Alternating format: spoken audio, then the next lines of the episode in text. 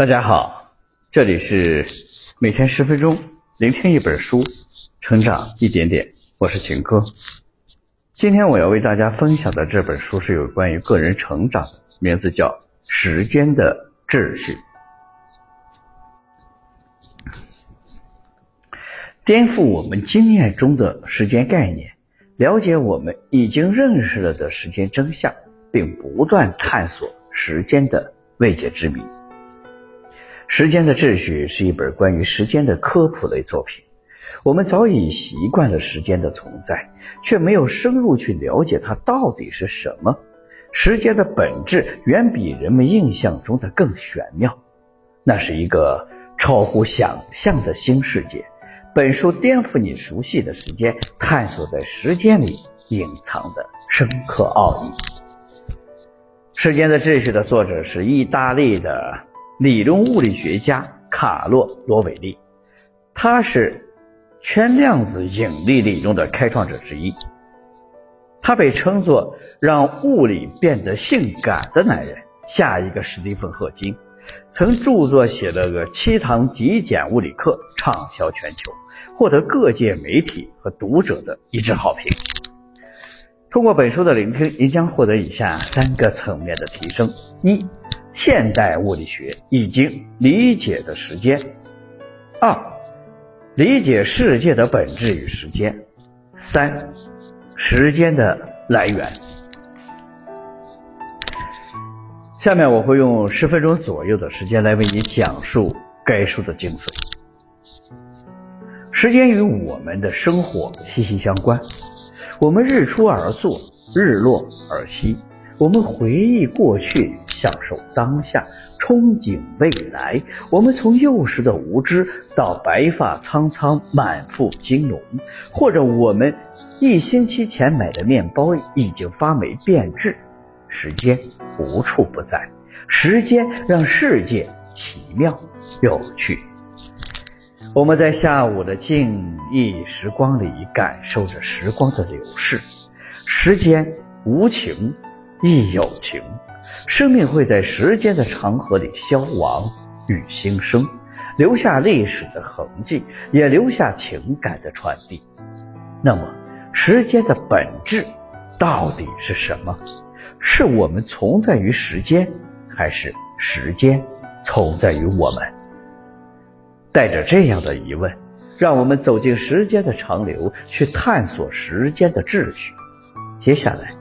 我将通过理解物理世界的时间，理解世界的本质和时间的来源这三个方面，逐层推进，带大家去探索时间的真相。第一方面，现代物理学已经理解的时间。每个人对时间的理解也许都是这样的：从宇宙的形成到现在，整个宇宙中共。用同一个时间，时间是统一的，时间的流动更是稳定汹涌的，从既定的过去走向遥远的未来。但是，事实可能超乎想象，时间并不是看起来的幼稚样子，它远比我们想象的要复杂的多。接下来，我将通过五点带大家具体了解物理学中的时间的样子。第一点。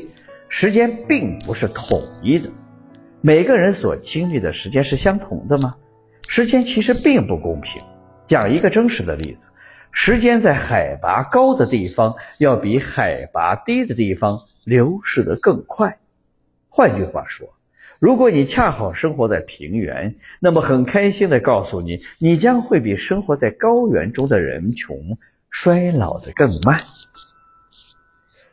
甚至时间在动物运动的物体上的流逝更慢，静止的物体上流动的速度就更快。这听起来是不是很惊人？但事实就是如此的奇妙。可以说，在每个高度上，或者更准确的说，在任意一个空间点上，时间的流逝都是不同的。如果用钟表来测量。只要钟表的时间够紧确，那么每个表都有自己完全独立的时间。第二点，过去与未来本质的区别。过去与未来是不同的，我们能够感受到时间具有流动性，时间不是一条双向的线，而是有着从过去到未来不同两端的箭头。但从世界机制的基本法则中，过去与未来并无差别。那我们是如何感受到过去与未来是不同的呢？简而言之，是熵。一个名为鲁道夫·克劳修斯的教授阐述了这样一条定律：不可能把热量从低温物体传到高温物体，而不引起其他的变化。这是一条注定改变历史的定律，也是唯一一个能把过去和未来区分的定律。克劳修斯教授用“熵”这个名字来说明热量的单向不可。逆过程，熵是一个火字旁，一个商人的商，熵会在系统里保持不变或者增加，而且永远不会减少，这就是时间之地。从过去的低熵向未来的高熵变化，但这些还不足够说明过去和未来的区别。熵的存在，可能是因为我们以一种模糊的方式来描述世界，或者说。是因为我们无法认识世界的全部细节，就如同一杯水，我们的模糊视野只让我们认清楚它是一杯水，却无法清楚的看到每个水分子在杯中的用。如果我们能够清楚的认识世界的全部细节，那么过去和未来的差别就会消失。第三点，我们的当下并不会延伸到整个宇宙。我们常说“当下”这个词儿，其实严谨的说，并不存在真正的当下。举个例子，如果你的姐姐旅游去了比邻星 B，距离到地球长达大约四光年，你想用望远镜观察你姐姐当下在做什么，但存在四光年的距离，你真正看到的也只是你姐姐四年前在比邻星 B 上所做的事情。所以，我们的当下只是一个较短时间的近似，放大到整个宇宙当下，并没有什么意义。第四点，时间并不是完全独立存在的。伟人亚里士多德认为，时间是对变化的度量，如果一切不改变，时间就会停止流逝。同样，他认为空间就是指某个物体周围有什么，而伟人牛顿却有相反的结论。他认为时间是真实存在的，独立于事物的变化。即使所有的物体都不动，时间也存在。同样，他认为空间也是独立存在的，即使空无一物，依旧存在空间。两位伟人截然相反的论述，他们谁是正确的呢？其实都是正确的。到了这里，就要讲到第三位伟人爱因斯坦。他结合了前面两个人的观点，发现时空的的确存在，但它并不能独立发生的时间。时间其实也是一种场，就像电磁场等其他场一样，本质上没有什么差别。而时空就是引力场，它会弯曲、伸展，与其他场相互作用。第五点，量子引力的发现，引力场也不是时空的最终结论。随着研究的深入，爱因斯坦发现，由于量子力学的存在，引力场也具有量子特性。量子力学发现的三个基本特性：一、时间的分立性。当时间达到最小单位，会发现时间并不会均匀流动，而是从一个值跳向另一个。二、时间的不确定性。正如我们无法预测电子在下一刻出现在哪里。过去、未来中发生的一切都是具有随机性的。三、时间与物理量的关联性。时间不断变化，不是指时间永远不会被确定。当引力场与其他物体相互作用的时候，对于作用的物体，时间会在这时确定下来。现在我们已经清楚了现代物理学已经了解到的时间，接下来我们来了解时间的第二个方面。世界的本质与时间。如果时间消失，世界会因此而变得只静不动吗？恰恰相反，世界不会受到时间这一因素的影响，会一直处在不断的变化之中。其实，世界上存在的所有物体并不是真正的物体，它们只是各种事件，将这些事件组合，整个世界就是事件的网络。所有的事物都是由简单到复杂的事件构成。一场战争是一系列事件，一个人也是食物、光、信息等进进出出的复杂过程的事件。一块石头在我们认知里就是一个物体，但即使再像物体，它也仅仅是暂时没有变化的事件。作者所研究的圈量子引力方程正是没有时间变量的。圈量子理论是迄今为止学者对世界的理解，但却不是最终的理论。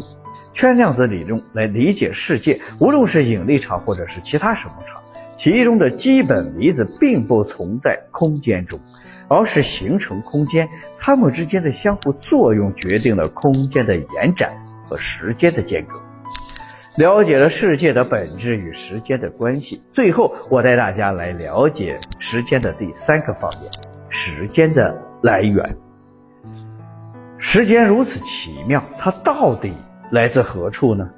世界上的事件得以发生，是宇宙逐渐无序的变化，是万物的各种相互作用的混合。就像一副牌，刚开始牌面是有序的，在洗牌的过程中，牌面逐渐变得无序起来。事物本身不仅与客观世界有关。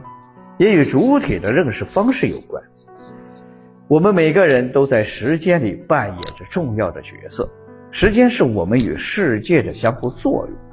我们特殊的视觉决定着我们以模糊的方式来看待这个世界。这并不是世界的真实样，只是我们自己所能看到的宏观态。而量子的不确定性加重了这种模糊。时间其实是我们对世界无知的体现。历史会在各地留下痕迹，使它成为历史。而推动世界进程的是熵，而不是能量。能量是守恒的，但是熵却是从低熵不断增加的。太阳是个很好的低熵源，让我们拥有足够的低熵来促进万物生长。而太阳本身则是由更低的熵形成。我们也许属于世界的一个特殊子集，与世界的其他方面相互作用，会导致熵的增加。过去和未来会区分开，时间会流动。书讲到这里，相信大家对时间就有了更深的认识。我在这里简单的做一个总结吧。首先，时间并不是印象中那般汹涌的、统一、有序的。它在世界不同的点上有自己的固有的东西，真正的当下并不存在。熵决定了时间之地的方向，时空其实是引力场，而引力场的量子特性已经得到理论的论证。其次，就算时间消失，世界也会处在不断的变化之中。时间是事件的网络。最后，时间是我们作为人这个特殊的小系统。用自己的视觉模糊的方式来看待世界，时间是我们与世界的相互作用的结果。好了，以上就是我们今天这本书的全部内容。恭喜你，我们又听完了一本书。每天十分钟，聆听一本书，成长一点点。我是秦科，我们下期再见。